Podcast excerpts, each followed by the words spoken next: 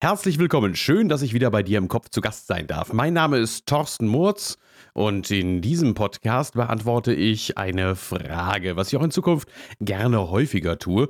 Das heißt, wenn du eine Frage hast zu den Dingen, zu denen du glaubst, dass ich da eine Antwort haben könnte, schreib mir gerne deine Frage, am liebsten in Facebook oder per E-Mail äh, an mords.gmail.com, m-o-r-t-z at gmail.com und dann gehe ich auf deine Frage gerne an.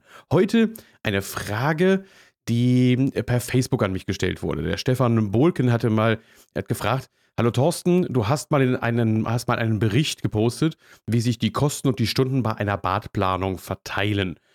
Ähm, dazu gibt es in den Seminaren von mir immer einen ganz einfachen Tipp.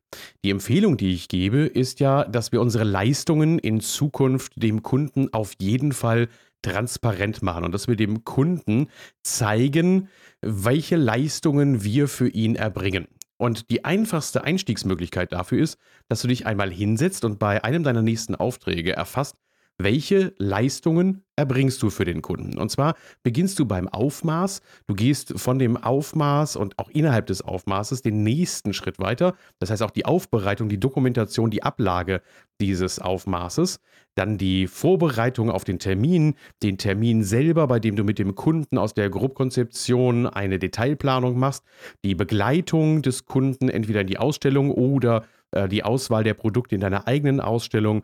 Du gehst den nächsten Schritt weiter in der Angebotserstellung. Von der Angebotserstellung gehst du weiter über die äh, Auftragsannahme, die Vorbereitung des Auftrages und gehst dann Step für Step weiter mit allen Leistungen, die du erbringst. Und dabei solltest du auch die Details nicht vergessen. Also geh auch dahin und wenn du zum Beispiel eine Rohrnetzberechnung durchführst, die du ja in der Regel durchführst, dann solltest du auch draufschreiben, dass du diese Rohrnetzberechnung durchgeführt hast und wie viel Zeit du dafür in Anspruch genommen hast.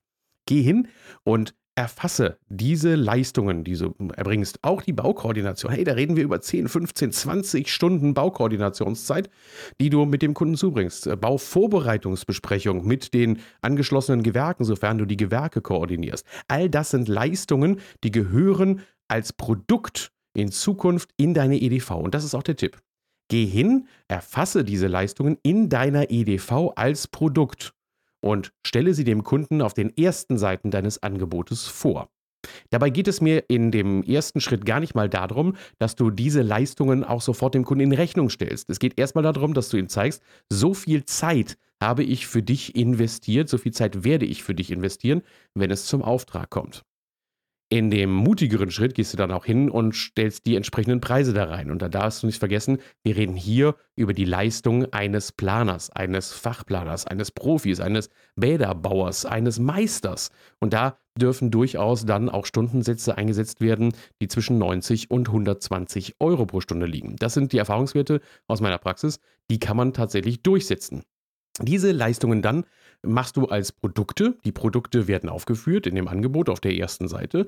Dort schreibst du sie rein und zeigst dem Kunden, was es wirklich an Euro-Werten auch sind, die du für ihn erbracht hast. Und die ganz mutigen, die sind dann halt schon in der Entwicklungsstufe einen Schritt weiter.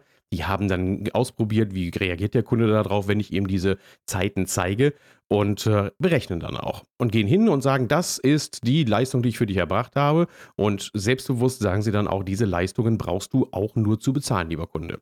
Du musst das positiv sehen. Es geht nicht darum, dass wir den Kunden abzocken, sondern es geht darum, dass wir dem Kunden zeigen, hey, das sind die Leistungen, die ich für dich erbringe und diese Leistungen, diese Leistungen brauchst du auch nur zu bezahlen und nicht mehr und nicht weniger. Dafür haben wir dann die Möglichkeit, auch mit unseren Bruttopreisen von den Produkten, also die von mir mal angesprochene Quersubventionierung, dass die Produkte also im Moment diese Leistungen subventionieren müssen, da sind wir dann auf dem Weg, dass wir dieses Dilemma abschaffen können. Also, nochmal die einfache Vorgehensweise. Setz dich hin, schau dir an, welche Leistungen du für den Kunden erbringst, Schreibe diese Leistungen auf, mache aus jeder Leistung, aus den Leistungsbausteinen einzelne Produkte. Um Gottes Willen nicht nur so eine Globalposition, Regieaufwand und dann ist da alles irgendwie drin, sondern zeige ihm das, was er an Leistungen bekommt. Schreibe sie in dein Angebot rein, erkläre sie deinem Kunden und dann hast du auch eine Chance in Zukunft, diese Leistungen abgerechnet zu bekommen. Damit bist du unabhängig davon, was in der Branche allgemein an Aufwand äh, angegeben wird. Und du hast eine wirklich individuelle Ausrichtung auf den jeweiligen einzelnen Kunden. Das also meine Empfehlung für den Stefan. Schönen Dank für die Frage und wenn du eine Frage hast, wie du den Verkaufsprozess oder auch die äh, Positionierung gegenüber den Internetvergleichen besser hinbekommen kannst, stell mir diese Frage und ich beantworte sie sehr gerne. Tschüss, bis demnächst, dein Thorsten Murz.